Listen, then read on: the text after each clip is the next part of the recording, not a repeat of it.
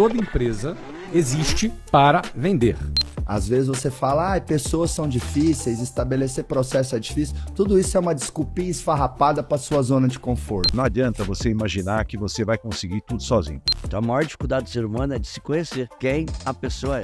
E se você não conseguir ser empreendedor e crescer, ter reserva, ter dinheiro para aplicar, trabalhando no CNPJ do outro, não tente abrir o seu. Você não está pronto. Uma pessoa passa a ser líder quando ele tem conhecimento. Para você crescer, prosperar e se manter nesse mundo de hoje, nesse mundo em que vivemos, é de extrema importância que qualquer empreendedor procure usar o marketing digital, as redes Legal. sociais. Então eu fui mais novo fazendo várias coisas. Você não foi mais novo na lista do Forbes Eu fui mais novo na lista do Forbes Under 30. Eu fui mais novo, muita coisa que eu fiz, cara. Então meio que eu abri. Você é o mais novo no Pode Acelerar. Mais, novo. Aí, ó. mais um título aí pro seu track eu Vou colocar na minha bio, cara. O cara mais novo que foi no Pode Acelerar do Marcos Marques, hein?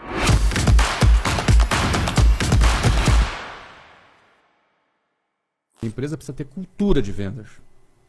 A cultura de vendas está relacionado a esse pensamento de que vendas é o papel principal de uma empresa. Toda empresa existe para vender. E a venda, ela é resolver um problema do cliente. Vender é isso. Então, ou seja, a cultura de vendas. Tem muita empresa no Brasil que não tem cultura de venda. É. Quando, quando se fala assim, Flávio, cultura de venda, cultura de feedback, a tradução que eu faço para os empresários para ajudar no entendimento é que assim, quando se fala ter cultura de venda, é ter hábito de venda, é ter venda como prioridade. É radar ligado para venda. É, quando, então, quando se fala cultura disso, é radar ligado para Você quer ver um exemplo? O cara começou a ter algum sucesso ele para e sai da venda. Ele terceiriza a venda. Se vendas é o centro, você acha que o empresário deveria terceirizar a venda? De maneira alguma. De maneira alguma, cara. Terceirizar o teu coração. Não, ele pode até trazer um gestor, um diretor comercial, mas tem que estar tá junto com ele. Ele tem que estar tá junto. Senão ele vai ficar refém desse cara. Esse é o ponto. Não é? Então, venda, venda é tão crucial que se a Apple não vende, ela quebra. Se a Tesla não vende, ela quebra. Se o McDonald's não vende, ela quebra. Qualquer empresa que não vende, quebra. Verdade. Próximo tema, Flavão, produtividade.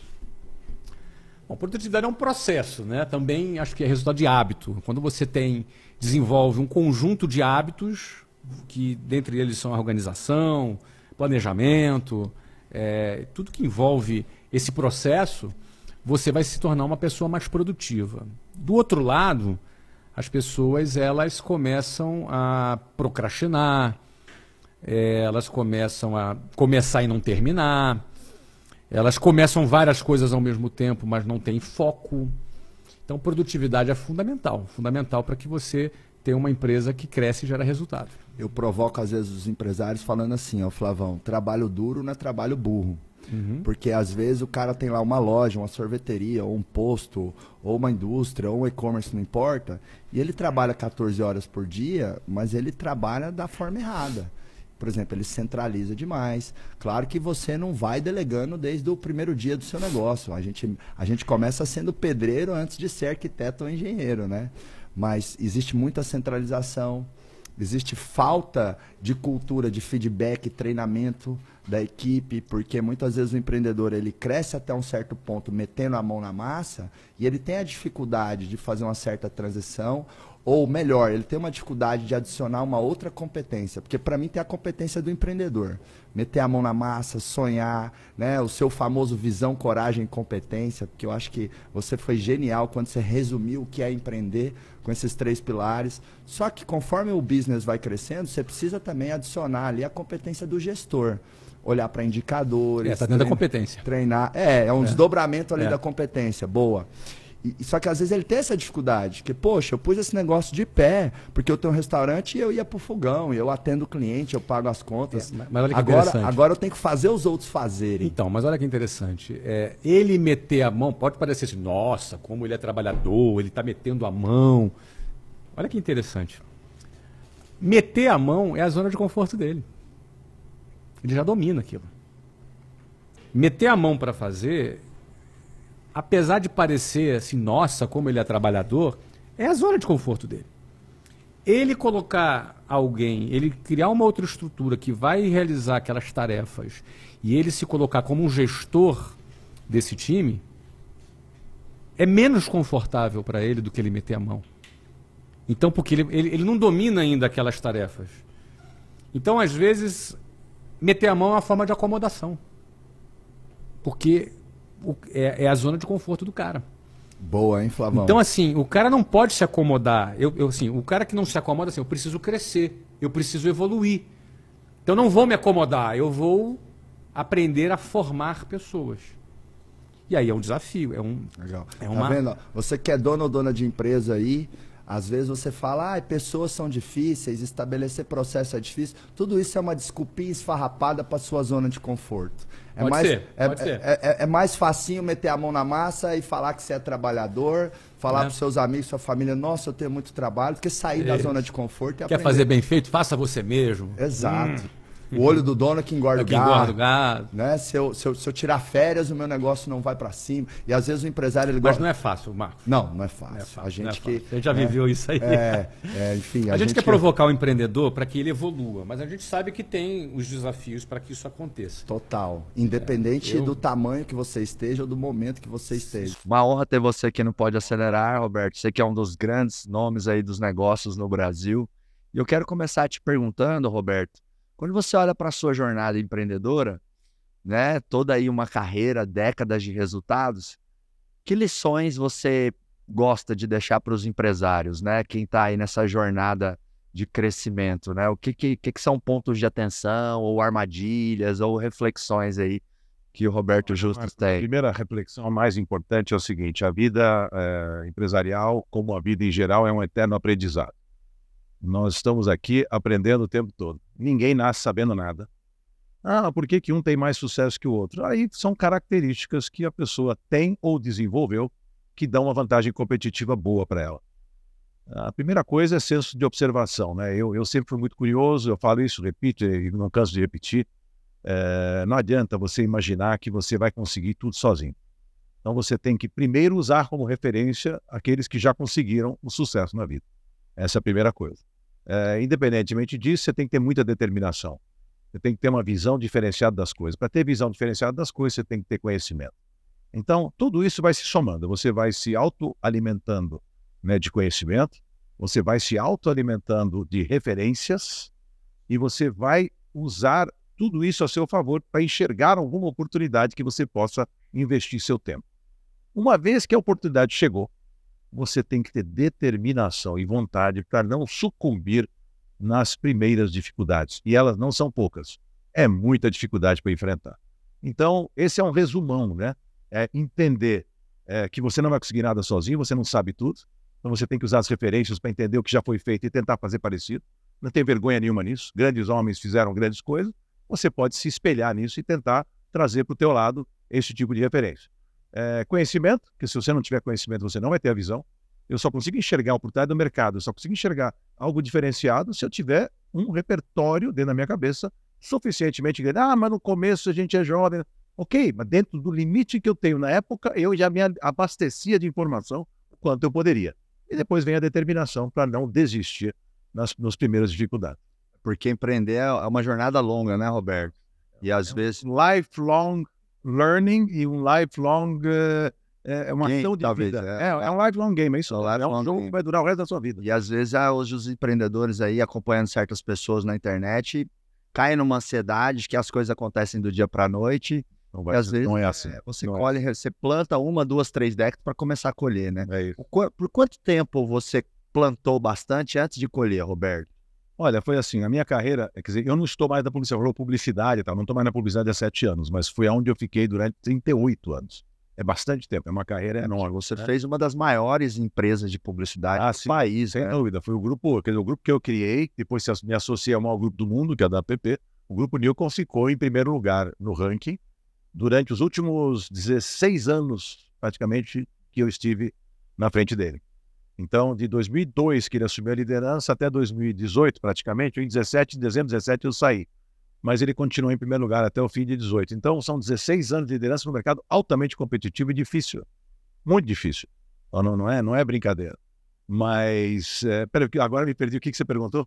A gente tava, eu, eu falei quanto, quanto, quantas décadas ou quantos Ah, sim, você sim. plantou Ah, antes de colher. então. Aí você tava eu comecei comentando. muito jovem com meu pai. Meu pai tinha uma, uma construtora na época, é, um imigrante húngaro que veio para o Brasil.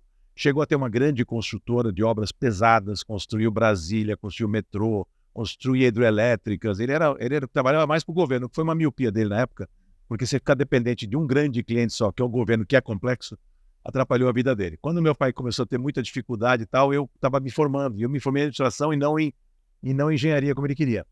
E aí fui, fui procurar o meu caminho e achei a publicidade interessante. Achei que o Brasil tinha, tinha muita TV, tinha um parque gráfico espetacular na época, Editora Abril, a Block na época, as TVs já, a TV Globo, todo.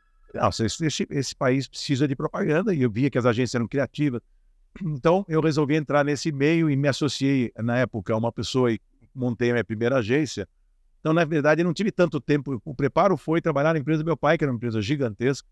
Passei por todos os departamentos era um leitor voraz das coisas. Na época não tinha internet para você se informar. Você imagina para o jovem, era muito mais difícil. Hoje o jovem tem uma facilidade muito maior. E aí eu fui, fui, fui, fui de peito aberto e resolvi estar num setor que eu não entendia nada.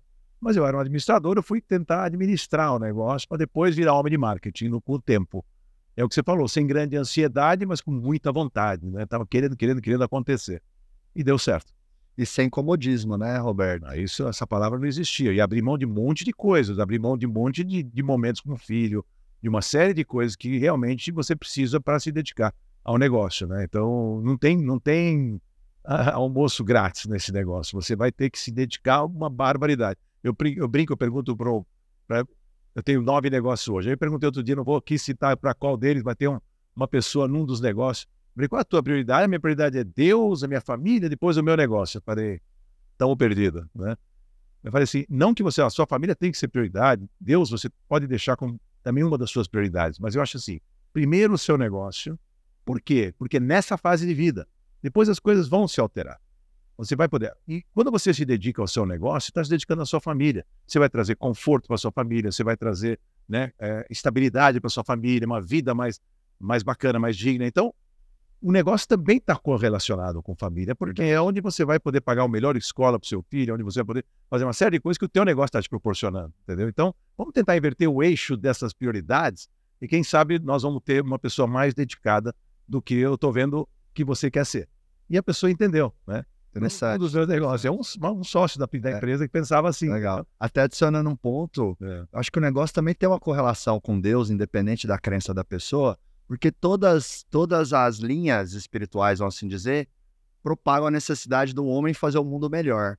E quando você tem um negócio de sucesso, você emprega mais pessoas, você paga melhores salários. Então, acho que você está É um, é um- vivendo a sua espiritualidade, né? você- dar e receber, sem né? dúvida, você está fazendo um trabalho social bacana, você está sem dúvida, concordo É, com você. a empresa é um grande. É, mas é muito mais simbólico. É, falei, sim, entendeu? sim, claro que sim. as três coisas para pessoas.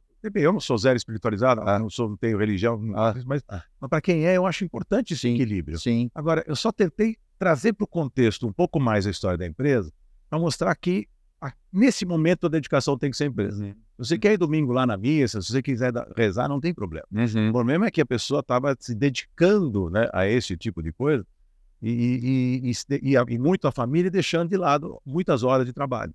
E aí complica. É, e principalmente no começo, a empresa ela suga, né? Ela Robert? precisa É, disso. eu tenho até uma frase que eu falo assim, Roberto: empreender é sacrificar pou- alguns anos da vida, como poucos estão dispostos, para viver e desfrutar o resto da vida como poucos conseguem, né? Se a vida são nossos significados, qual a dificuldade que a gente tem de atribuir significados positivos e poderosos? E como isso é possível? Autoconhecimento. Se eu não sei o que me faz bem, o que me faz mal, se eu não consigo ver que eu sou um agente de transformação do mundo, que eu sou um buscador, que eu sou um criador, que eu sou um criador consciente de riqueza, se eu não vejo isso, eu não vou ter absolutamente nada. Então a maior dificuldade do ser humano é de se conhecer quem a pessoa é. E quando eu me conheço e sei das minhas limitações e dos meus poderes, eu mudo os significados. E quando eu começo a mudar a percepção e os significados, eu trabalho diferente, eu ajo diferente. Então eu me conheço, eu mudo meus significados para ter sonhos diferentes, desejos diferentes, intenções diferentes, aí eu ajo diferente. Se todo dia na vida a gente passar pela mesma rua e não ver nada diferente, na mesma rua que você passou, alguma coisa está errada. Porque você tem os mesmos significados. Então, uma coisa bem legal é, quando você vai para um lugar para o outro, o que, que você percebe que você nunca percebeu tem 20 anos que você passa lá? Porque quando você altera os, os significados, as percepções, você vê o que você não via. Então, a maior dificuldade do ser humano é essa evolução de significados, de percepção. E isso é autoconhecimento. Nada é pior do que não saber como você funciona. Imagine um carro maravilhoso que você não sabe as funções. Para que, que serve o carro? É um carro como o outro. E assim, os carros têm, têm funções fantásticas se eu souber operar, porque senão não serve para nada. É, ter o manual da mente, o manual é uma metáfora, né? O manual de conhecimento de si mesmo, das emoções, dos poderes, das fraquezas, dos pontos de melhoria. Saber como se funciona profundamente é a maior dificuldade do ser humano, não tenho dúvida disso. Por isso eu dedico a minha vida para ajudar as pessoas a melhorar, a potencializar a percepção sobre elas mesmas, Melhorar o autoconhecimento. o autoconhecimento. E eu vejo que as pessoas, pai, têm muita dificuldade de, de, de se perceberem, né? Sim. Principalmente perceberem, às vezes, assim, erros ou características não tão boas. Que recomendação você tem para a pessoa aumentar o autoconhecimento, olhar no espelho e ver a verdade, assim, não talvez só uma, uma construção da própria cabeça da pessoa? Nós aprendemos com a vida, e pode demorar, sobre os impactos, as emoções, as crises, ou nós podemos construir isso em treinamentos e formações. Existem muitas coisas boas, nós fazemos coisas fantásticas. Esse processo de autoconhecimento pode ser um processo superestruturado, numa formação ou numa sequência de formações, porque eu preciso lembrar da minha infância, eu preciso saber como eu funciono, eu preciso saber da minha força vital, eu preciso honrar e respeitar os pais. Nada é mais poderoso. Eu acho difícil uma pessoa ter prosperidade sem honrar e respeitar a família. Da onde nós nascemos? Do pai e da mãe. O processo de autoconhecimento, e realmente tem muitas pessoas boas, bons cursos, é tudo. Posso falar de terapia, posso falar de constelação familiar, posso falar de processo de coaching e também posso falar de formações que empoderam e aceleram isso muito mais rápido. A moeda mais cara do mundo é o tempo. Quando você, em menos tempo, tem essa maturidade, isso é tudo. É tudo que uma pessoa pode fazer. Porque pensa, como seria se aos 12, 14, 16, 18 anos as pessoas já começassem a aprender como elas funcionam? Quanto tempo elas economizariam da vida? Porque a gente aprende por metáfora, por exemplo, pela ciência ou vivendo. Puxa, viver dói. Errar muito dói pra caramba. É muito melhor a gente modelar e ter a ciência como foco. Legal. Quando eu tenho muitas bases teóricas e, e o cérebro nosso aceita ba- bastante a ciência, com 99,9% de acerto, é mais fácil eu mudar minhas crenças, os meus padrões, pautados em áreas da ciência, porque são, abre aspas, fecha aspas, verdades que a minha mente aceita. Se alguém fala para você alguma coisa e você não atribui valor, quantas vezes eu falo algo no treinamento que a pessoa fala, Zé, você tocou minha alma. E depois ela me fala, você acredita que minha mãe já me falou isso mil vezes, eu nunca ouvi, foi a primeira vez que eu ouvi? Porque a pessoa não estava pronta para ouvir, para processar. E talvez a habilidade, um dom de um treinador é criar um ambiente de reputação, criar um ambiente de uma autoridade inconsciente, criar um ambiente que a pessoa decida escolher ouvir para processar. Isso é muito poderoso. Legal isso. As imersões, as intervenções, os processos de autoconhecimento, eles aceleram a nossa compreensão de si mesmo. né? Exatamente isso. E os cinco estágios da mudança ou do luto É. ou da morte. Eu sempre recomendo para os empresários assim, ó, pelo menos uma vez por ano que seja, tem que fazer algum treinamento, alguma imersão, alguma capacitação para olhar para a pessoa, não olhar para a empresa, para justamente fazer essa retrospectiva que você falou aí, né? Como é que foi sua história de vida? Como é que foi sua criação? Quais são os seus princípios que norteiam você? O que que você ainda tem mágoa? O que que você tem que perdoar? né? Coisas que eu passei por essa jornada de evolução, né? Por estar caminhando ali junto com você muitos anos, eh, foram vários cursos que eu fiz com o senhor, vários cursos que eu fiz na área de desenvolvimento humano, que me ajudaram a, a- fazer essa retrospectiva, essas reinterpretações e esses empoderamentos da própria história, né? Sim. Então você, dono ou dona de empresa, quando foi a última vez que você realmente se disponibilizou a entrar num processo de autoconhecimento, de autotransformação? Porque a sua empresa, ela vai ser reflexo de quem você é.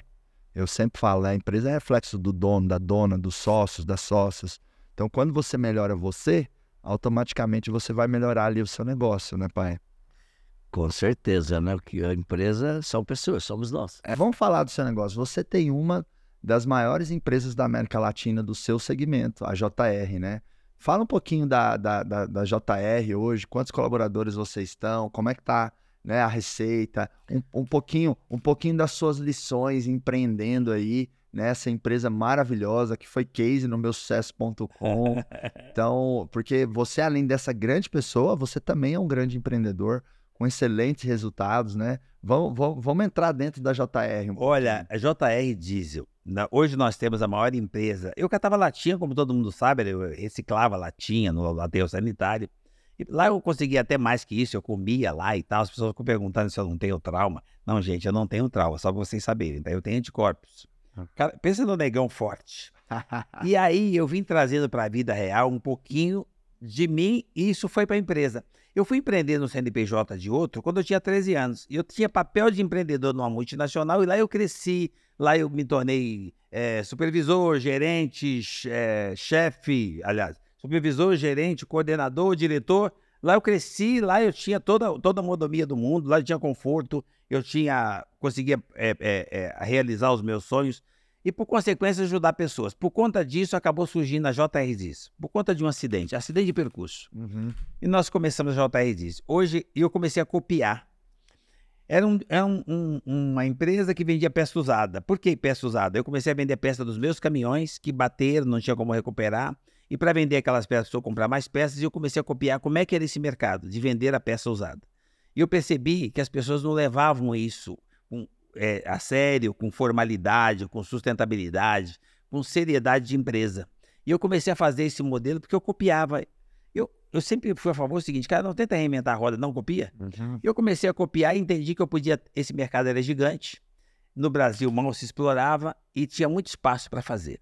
E eu fui fazendo, aquilo foi crescendo de uma forma assim. que- sensacional.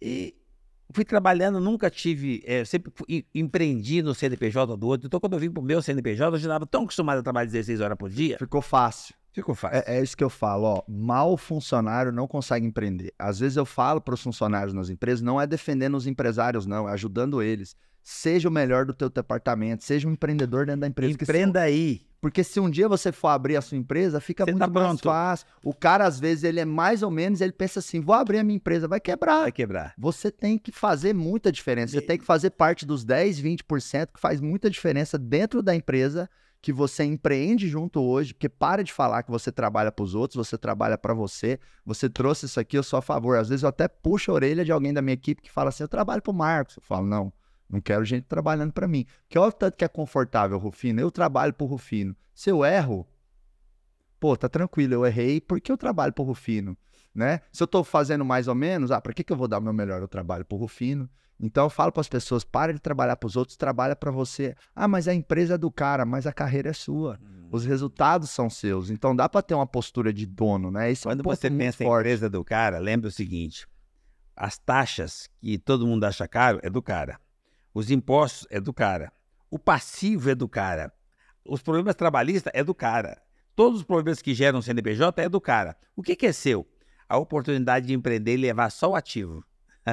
cara, então treine empreendedorismo aí, porque se você não conseguir ser empreendedor e crescer, ter reserva, ter dinheiro para aplicar, trabalhando no CNPJ do outro, não tente abrir o seu.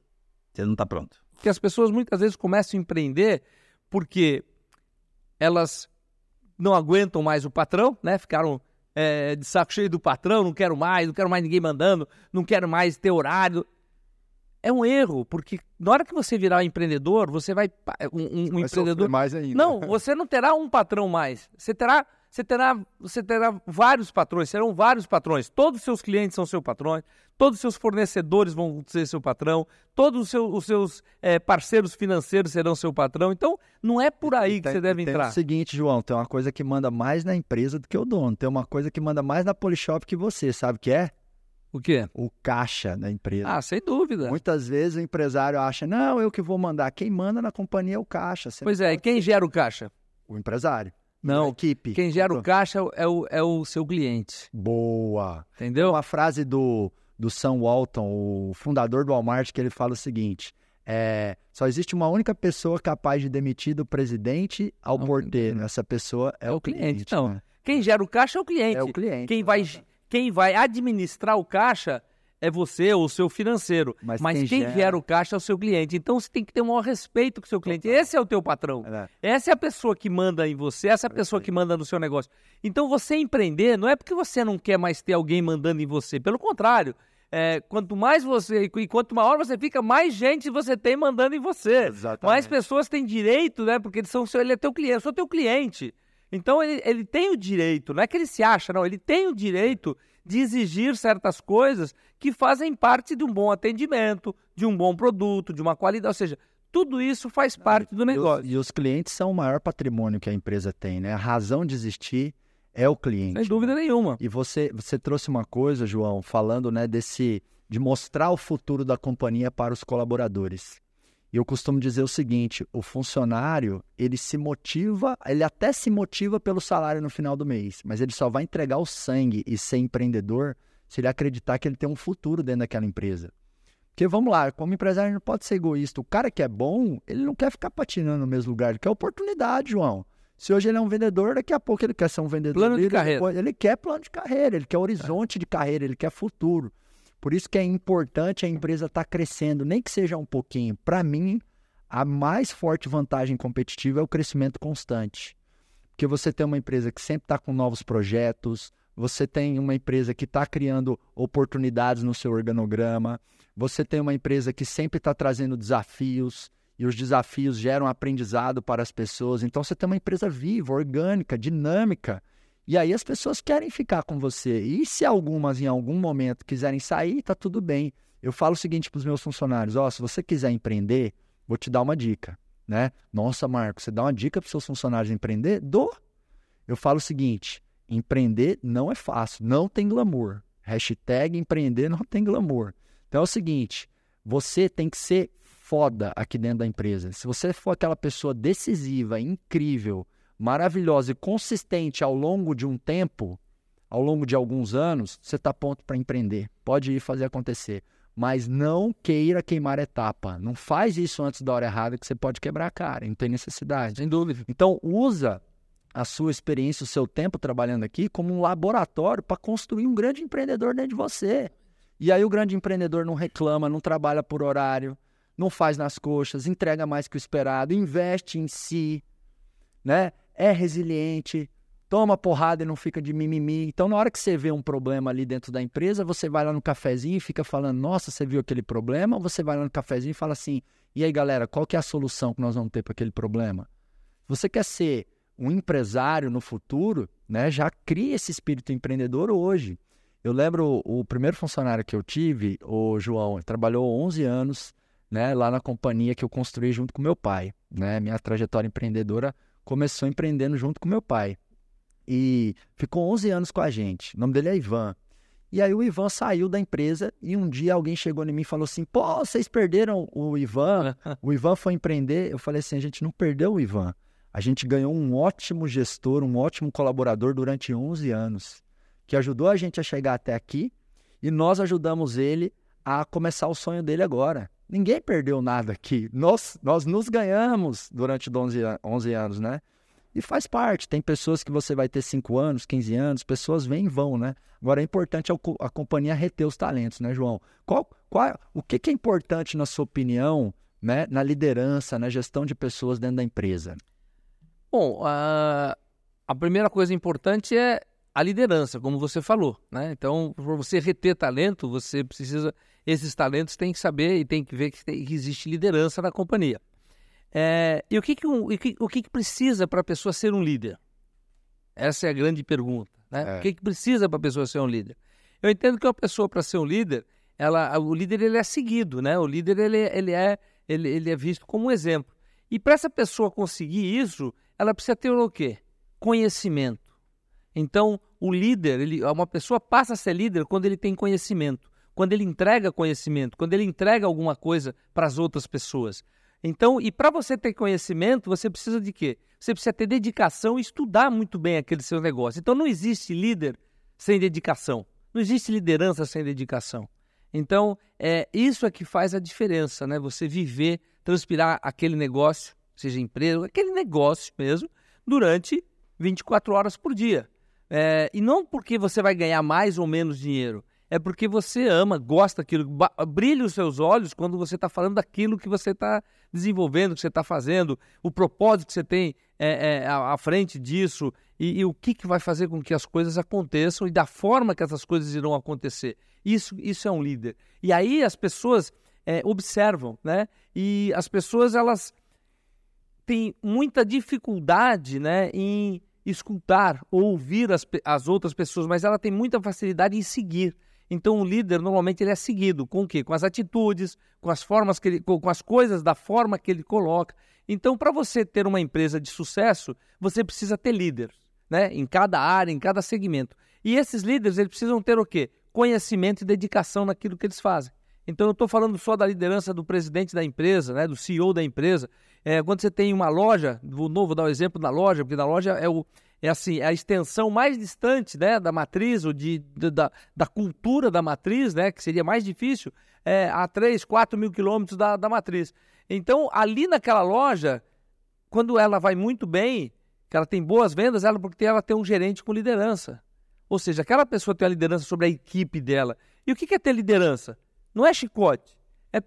Pessoas seguindo ela, admirando, é, falando, poxa, esse cara é bacana, quando eu preciso de um ombro eu tenho, quando eu preciso é, é, de tomar uma, uma dura eu tomo, é, enfim, é porque eu admiro, porque quando ela vem falar para mim, ela não vem falar bobagem, ela vem falar uma coisa com consistência. E para você ter consistência, você também precisa ter estudo de, de, de- qualificação, você precisa estar qualificado é, e conhecimento, não é estudo de universidade. Estou falando com o estudo de você estudar aquilo que você está fazendo, conhecer aquilo que você está fazendo profundamente. E um grande problema que acontece no empreendedorismo no Brasil, das pessoas que estão começando né, a empreender, é que as pessoas não se aprofundam naquilo que elas resolvem fazer. Elas simplesmente vão. E, e, e, poxa, mas eu fazia isso na outra empresa. Ela esquece que lá ela tinha uma estrutura, muitas vezes, dando suporte e apoio a tudo aquilo que ela fazia. Mas ela, quando ela está sozinha, ela vai precisar fazer tudo. E ela vai ter que ter liderança, porque ela é líder, né? Porque ela tem conhecimento naquilo que ela se resolve fazer. E quando ela era só uma peça dentro de uma engrenagem, é uma coisa. Quando ela passa a ser a engrenagem toda, é, outra, coisa. É, o, o empreendedor, ele. E o empreendedor, naturalmente, ele tem que ser um líder, e eu vejo que a liderança você tem que pagar o preço dela, né? Você tem que ser uma pessoa acima da média, que se dedica mais, que inspira, né? E para mim, o líder, ele tem cinco habilidades-chave, João. Ele tem que saber contratar, comunicar, desenvolver, engajar e delegar, né? Contratar, para mim, é selecionar bem as pessoas com o perfil certo, ter um crivo, muito dono de pequenas e médias empresas, eles contratam de qualquer jeito, né? Pega um familiar, pega um amigo, pega um conhecido. Pode contratar um familiar? Pode, desde que ele tenha perfil, desde que tenha uma conversa profissional. Não vou pôr na minha empresa só porque é meu primo, Ou porque é honesto. ou porque é honesto, né? Essa é, obrigação. Ah, ele é honesto, é obrigação, né? Então, a confiança é importante, mas tem que ter também a competência, né? Então, saber contratar é importante, saber se comunicar. Eu digo o seguinte: berros não energizam funcionários. Tem muito empresário que grita, berra, xinga e acha que com isso está gerando algum tipo de energia, algum tipo de aprendizado com, com o time. Eu até entendo ele, né? Tem coisas que saem erradas, você fica puto, me desculpe a palavra, com razão, e aí você vai lá e berra e xinga e tal. Só que você piora a sua própria situação, porque você não gera um aprendizado, você não gera uma mudança, você gera ainda o quê? Uma desmotivação ainda com o time, né? Então tem que saber se comunicar, né? é, saber cobrar e também saber inspirar, porque também a liderança foi muito romantizada, João, como se liderar fosse só inspirar, falar palavras bonitas, né, elogiar, e não, o líder tem que saber cobrar, né, João? Tem que saber se posicionar, saber ser firme.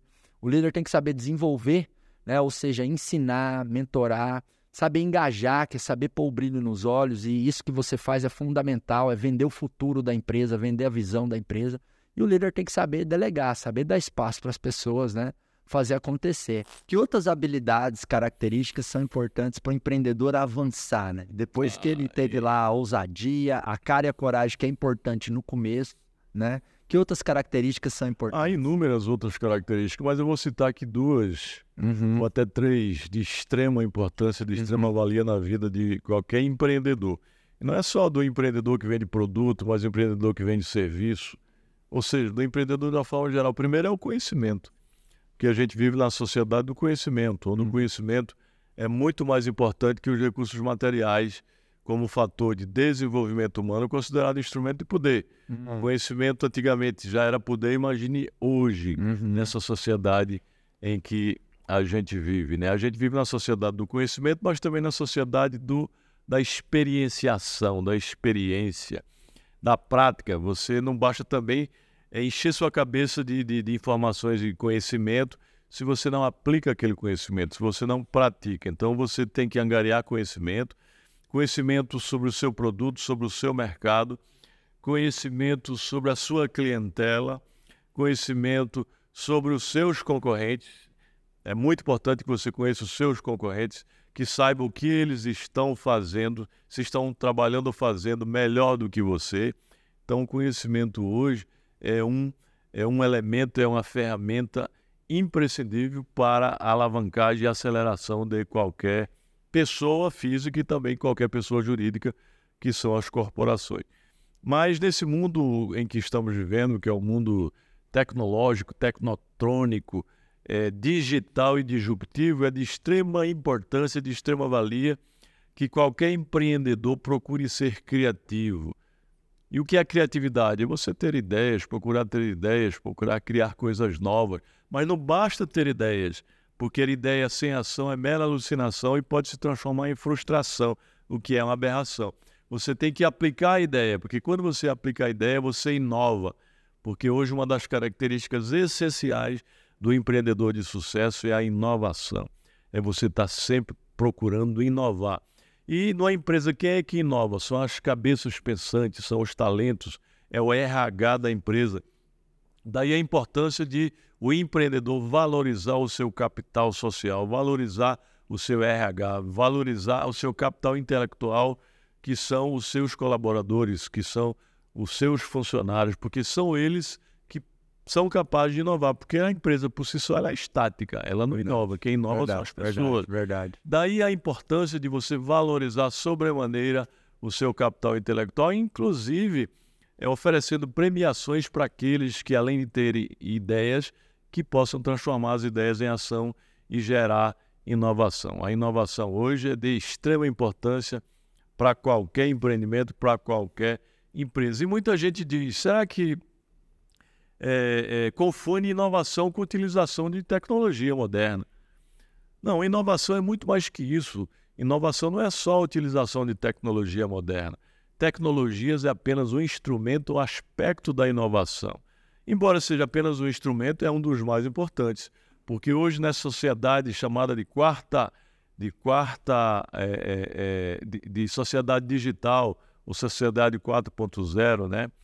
Ou quarta revolução industrial agora, que é a sociedade digital, é de extrema importância que as pessoas procurem é, usar as tecnologias modernas. Pena de padecer da síndrome da Kodak, por exemplo. Para você crescer, prosperar e se manter nesse mundo de hoje, nesse mundo em que vivemos, é de extrema importância que qualquer empreendedor procure usar o marketing digital, as redes Legal. sociais. Perfeito. Quem não usa, por exemplo, cadê o meu celular? Não sei onde é que está Tá, meu celular. tá com a Mirella, sua Quem não assessora. usa, quem não usa, Ah. tá ali. Me traga aqui. Quem não usa esse instrumento aqui, esse aplicativo, esse device aqui, esse device, esse, esse aplicativo, não, esse, esse hardware aqui, como instrumento do seu negócio ou para vender ou para divulgar esse, esse, esse negócio está fadado a um sucesso É, A, a- a internet é uma avenida com milhões e milhões e milhões de clientes. Você precisa do seu ponto nessa avenida, né? Não, Você não é milhões e milhões, são todos. Todos, exatamente. Todos. é. Eu acho que a, a maturidade ela vem com conhecimento direcionado específico em alguma área específica de trabalho, com tempo, com empenho, com esforço e com intensidade. E foi isso que eu tive. Dos 13, dos 12 anos até os 18 anos, eu fiquei tocando uma empresa. Uma experiência que o jovem da minha idade normalmente não tem. Com 18 anos, eu vendi essa empresa. E logo depois eu fundei outra. Aí nesse meio do caminho eu fiz centenas de outras coisas. Comecei a tocar minha, minha marca como empresa. É, fui no Shark Tank, fui no TED. Olha que doido. Eu fui o mais novo a fazer, a fazer uma empresa e aí na mídia falar sobre isso. Eu fui o mais novo a participar do Shark Tank. Eu fui o mais novo a participar do. a lançar um livro sobre empreendedorismo jovem no Brasil. Eu fui o mais novo a vender uma empresa. Então eu fui mais novo fazendo várias Você coisas. não foi o mais novo na lista do Forbes Eu fui Under mais 30? novo na lista do Forbes Under 30. Eu fui mais novo, muita coisa que eu fiz, cara. Então meio que eu abri. Você é o mais novo no Pode Acelerar. Mais olha aí, novo. ó. Mais um, mais um título aí pro seu track Eu vou colocar na minha bio, Você é cara. o do cara Instagram. mais Colocar na minha novo bio. que foi no Pode Acelerar do Marcos Marques, hein? Show Então, cara, de pra bola. mim é, é muito massa Parabéns, isso, ser o mais novo nessas coisas, mas não é sobre mim, foda-se eu, é sobre a oportunidade que eu tô gerando para outros jovens, para eles, eles fazerem o que eles querem de fato fazer, sem se prenderem à idade. Porque se eu fosse pensar, cara, será que eu estou na idade de começar a empreender? Eu não tava. Eu tava errado, a galera tá certa. Mas, do mesmo jeito que a gente tem que respeitar a galera que toma a decisão desde cedo de começar a empreender, de começar a trabalhar, eu também acho que a gente deve respeitar quem toma a decisão de esperar mais um pouquinho de tempo. É baseado no que a pessoa quer, e se for natural pra ela, cara, vai em frente, mergulha a cabeça e faz acontecer. Você falou uma coisa muito importante que eu trago como provocação para os empresários. Você falou assim: ah, foda-se, não é sobre mim, é sobre outros jovens que eu quero inspirar. E eu falo para os empresários: a sua empresa não é somente sobre você, é sobre sua família, seus clientes, o seu bairro, a sua cidade, a sua sociedade, o seu país. Quando você está performando bem na sua empresa, além de estar puxando seus números para cima, você está inspirando outras empresas a terem bons números também. Então, é uma espiral positiva surreal. E quando você toma consciência disso, você percebe que você tem um papel maior no mundo. Isso te traz mais responsabilidade. Quanto maior o teu sentimento de responsabilidade, maior será a sua disciplina. E quanto maior a sua disciplina, mais você vai ter força para suportar a dor do processo, para construir tudo que você quer construir. Então, esse sentimento, sabe, de, de você ter um significado sobre as coisas, faz muita diferença. Algumas pessoas chamam de missão, outras de propósito, outras de dom, de talento. Para mim, a palavra não importa. O que importa é você sentir dentro do coração que você está a serviço de algo maior. Nos primeiros anos que eu comecei a empreender com o meu pai, né? Você já deu palestra lá no Dei, palco dei, do dei Desperte Seu Poder. Seu, A Desperte Seu encontrou Poder. lá, no, lá em Harvard, no Brasil Conference. Verdade, verdade. Temos uma caminhada juntos aí, né? Foi só um tempinho. Os primeiros anos que eu comecei a empreender com meu pai, né, José Roberto Marques, muitos conhecem a minha história, outros não, mas eu comecei a IBC com meu pai lá por volta de 2007. É, algumas vezes meu pai falava para mim, ele falava assim, filho, nosso negócio vai dar certo, porque tem um motivo, sabe? Tem uma força maior, tem uma causa. E meu pai me falava aquilo e eu falava, ah, maior baboseira, maior buchitagem, entrava no ouvido e saía no outro. Porque nos primeiros anos da minha jornada empreendedora, meu objetivo era dinheiro. Aham. Eu queria ficar milionário. E tá tudo certo, né? Não vamos julgar também. Não. Porque eu no- na consciência que você tinha, aquilo ali era o que você precisava, Sim. o que você achava Não, que você não é errado, só não é o mais eficiente. Porque a partir do momento que eu comecei a acreditar no que o meu pai semeava em mim, que olha, a gente faz isso por algo maior, eu comecei a fazer muito mais dinheiro. Por quê? Porque eu evitava distrações, eu, eu, eu focava no jogo de gente grande, no, foco de, no, no jogo de impactar o mundo, né? no jogo de servir com a minha história é, como exemplo para minha família, para outras pessoas. Isso faz toda a diferença, né? Total. Davi, é, fala pra gente assim, o que que, cara, como tão novo você você entrou nessa trilha de empreendedorismo, é um cara inovador, um cara, sabe, que faz acontecer, é, dá uma desconstruída na mentalidade, ou no jeito, ou na atitude da Davi Braga, porque independente da idade de quem tá nos ouvindo ou nos assistindo agora, é muito foda o seu histórico de resultados frente à sua idade, né? Então, eu quero aprender, cara, me dá um pouco dessa, Cara, desse, desse DNA aí. Eu dou. Mas antes, queria dizer o seguinte. Ah. que quando você tem uma causa, quando você tem um motivo muito claro, você não tolera o medíocre, nem para você e nem para as pessoas que estão perto de você. Boa. O que rola é o seguinte: para mim, motivação é motivo que leva à ação. E quem tem um motivo muito claro, e o motivo é simplesmente um motivo, pode ser um motivo egoísta, ou um motivo simples, um motivo raso, um motivo leve. Esse cara ele não tolera essa dor do crescimento, como você está falando. Quando você tem um comprometimento só com você, você se permite às vezes dar uma falhada, dar uma fraquejada. Quando o teu comprometimento é além de você e tá com outras pessoas e você coloca nas tuas costas a responsabilidade de estar provocando uma mudança transformação para as outras pessoas, você está comprometido com outras pessoas. Então a chance de você conseguir ter um nível de empenho, um nível de trabalho muito maior, e a chance de você conseguir não fraquejar na primeira dificuldade que surgir na sua frente é muito maior do que se você simplesmente tem um objetivo egoísta, um objetivo monetário, um objetivo somente financeiro. É, parece muito clichê quando a gente bate papo de que hoje, para mim, de verdade, o dinheiro é consequência de um trabalho bem feito. Meu foco é em gerar valor para as pessoas.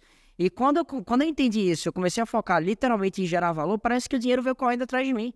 Quando eu parei de correr atrás do dinheiro, foquei em gerar valor na vida das pessoas, a percepção de valor delas aumentou demais, consequentemente, a quantidade de grana que ela está disposta a pagar para mim aumentou demais, consequentemente, a quantidade de pessoas que recomendavam meu trabalho para outras pessoas aumentou demais, consequentemente, eu comecei a ganhar muito mais grana do que eu ganharia se eu estivesse focando simplesmente em grana, simplesmente Uau. em vender aquela parada. Então, meu jogo virou, eu fui para outro nível e, graças a Deus, eu entendi isso desde muito novo. E aí, entra na parada que você me perguntou. Que foi o que mesmo? Foi qual é a atitude, qual é a mentalidade, né? Qual, qual que é o mindset por trás do Davi para realizações tão incríveis com tão pouca idade, né? Tipo, dá uma dissecada, faz uma decomposição aí de Davi Braga, talvez com pilares, princípios, ou enfim, o que fizer sentido, porque eu quero pegar um pouco desse DNA aí e conquistar muito num curto espaço de tempo, e talvez o que simboliza muito você é que assim, é, é, você você está num estágio diferente da sua idade biológica, né? Você, você disruptou a sua idade biológica. Então, isso é muito surreal. Então, mesmo para mim ou para quem está nos ouvindo ou nos assistindo, né? Se eu conseguisse antecipar a sabedoria, a maturidade que eu vou ter aos 50, aos 60, hoje aos 33, caraca, isso seria surreal, né? Cara, para mim é simples. É... No começo eu não sabia que eu estava fazendo isso, mas depois eu fui entender. Eu não era apaixonado pela Listite. Na verdade, eu nunca fui. Listite é a empresa que eu criei com 13. Quem, em plena consciência, apaixonado por você vender lápis, caneta, tesoura e caderno? Eu não era. Mas eu era apaixonado pelo processo. Eu era apaixonado pelas habilidades que eu colocava para jogo para transformar aquilo em realidade. E no fundo, no fundo, eu sabia muito bem que aquela experiência, ela iria me deixar cada vez mais pronto para enfrentar desafios cada vez maiores. A Listite, não existe nada mais desafiante na vida do que você empreender. E foi justamente depois da Lixit que eu criei um conceito chamado negócios pontes, ou experiências pontes, que são vivências que você tem durante curto período de tempo, mas que são extremamente desafiantes, que vão te tra trazendo cada vez mais noção sobre quem você é. E foi justamente isso que aconteceu. É, a gente tem aquela parada, até que você falou no acelerador, eu vi no processo Landmark, não sei se eu vou falar. Uhum. Tem o nosso lado cinzento, que é o lado que a gente não sabe, que a gente não sabe, e o lado que a gente não sabe, que a gente sabe. E como é que a gente vai descobrir as coisas que a gente não sabe e as coisas que a gente não sabe que sabe? Somente testando. E foi isso que eu fiz. Desde muito novo, eu decidi testar, eu decidi usar. E eu também entendi que o nosso potencial é como um músculo. E quanto mais situações desafiantes a gente vive, mais esse músculo cresce. E mais você tem condições de aguentar pesos cada vez maiores. Eu também entendi que existe uma coisa chamada exponencialidade do conhecimento. Exponencialidade do conhecimento é que a nossa vida é sempre conhecimento sobre conhecimento sobre conhecimento. É, você não enxerga o mundo do jeito que ele é, você enxerga o mundo do jeito que você é. E quando você escuta alguma coisa que eu estou falando e você adquire um conhecimento, você vai interpretar o mundo a partir desse conhecimento que você adquiriu nesse momento.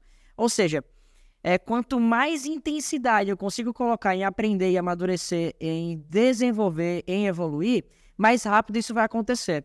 Porque esse processo de conhecimento ele é exponencial. Quanto mais eu sei, mais eu vou saber. E tem uma característica da neurociência que é muito doida. Que quando você gosta de um assunto, você tende a aprender muito mais sobre esse assunto do que você aprenderia se você não gostasse. Uhum. Por que você está falando desse bando de coisa, Davi? Porque eu entendi um, um princípio, um, um conceito. Que é o seguinte. Eu juntei eu foquei em aprender cada vez mais aquilo que eu gostava naturalmente falando. Que era vender, que era me comunicar, que era criar negócios, que era resolver problemas, que era ganhar dinheiro. Eu entendi que na escola eles me diziam que eu deveria ser bom em algumas coisas as quais eu não era. Só que para mim não fazia o mínimo sentido querer ser bom no que eu não sou. Eu quero ser bom no que eu já sou naturalmente bom. E eu quero me tornar cada vez melhor nesse assunto específico. Então foi aí que eu foquei. Vou aprofundar e vou me desenvolver nessas coisas as quais eu sou naturalmente bom. Porque o resto eu terceirizo. Se você se respeita, teve gente que chegou para mim, até um papo que eu tive com meu pai, uma treta com ele uma vez, foi que eu precisava de alguém para tocar a parte da, da, da, gestão, da gestão financeira da minha empresa. Ele falou, Davi, você está muito no começo, por que você não simplesmente pega e faz você? Eu falei, pai, porque eu respeito o meu tempo. E o tempo que ia demorar para que eu aprendesse essa habilidade, para mim já fazia muito mais sentido contratar alguém para fazer, porque aí eu vou estar tá retribu eu vou estar tá remunerando alguém por fazer alguma coisa a qual ela já é naturalmente boa fazendo. Então, na minha vida, eu coloquei na minha cabeça que eu não quero fazer nada a qual eu não tenho a capacidade de me tornar o melhor fazendo aquela coisa. Coloquei na minha cabeça, eu sou bom, naturalmente bom fazendo, vou fazer e vou aprender cada vez mais. Não sou, não quero fazer e não faz o mínimo sentido para mim.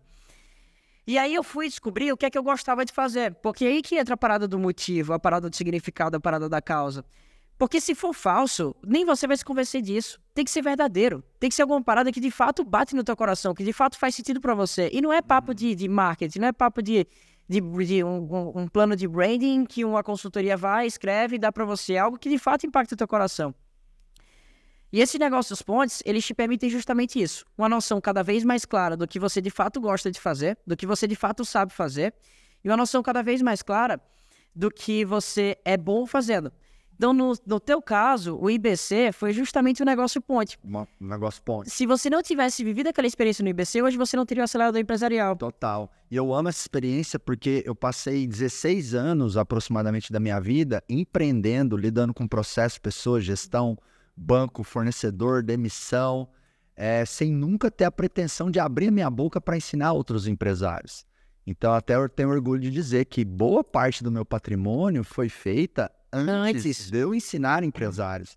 Então, eu fiquei no campo de batalha, em skin the game, muitos anos antes de começar a ensinar. E hoje ainda estou no campo de batalha. Né? Total. Né? Eu tenho participação acionária em sete empresas. Eu também, tenho oito CNPJ. Olha aí, que legal. Então, aqui só no acelerador nós estamos chegando a 50 colaboradores. Né? Na Eduz é uma empresa que eu sou acionista, sou investidor, são mais de 700 colaboradores, a Nectar mais 50, o Grupo Otimiza mais uns 30 e por aí vai. Então, hoje, as empresas que o Grupo Acelerador tem participação, é, a somatória das empresas dá mais de 800 colaboradores. Então, eu estou no dia a dia, no campo de batalha, é, tomando decisões. Né? E o meu ecossistema de negócio está crescendo cada, cada vez mais. mais. Por isso que a tendência é eu cada vez mais entregar meu palco para outras pessoas também. Porque não tem como eu ficar cada vez mais no palco. Eu vou ficar cada vez menos no palco. Porque o meu DNA é de construtor. Eu, que eu vejo o empresário como um construtor. Ele constrói negócios. E você só constrói negócios quando você edifica pessoas. Na verdade, a gente não constrói a empresa, a gente constrói o time e o time, time constrói, constrói a empresa. empresa.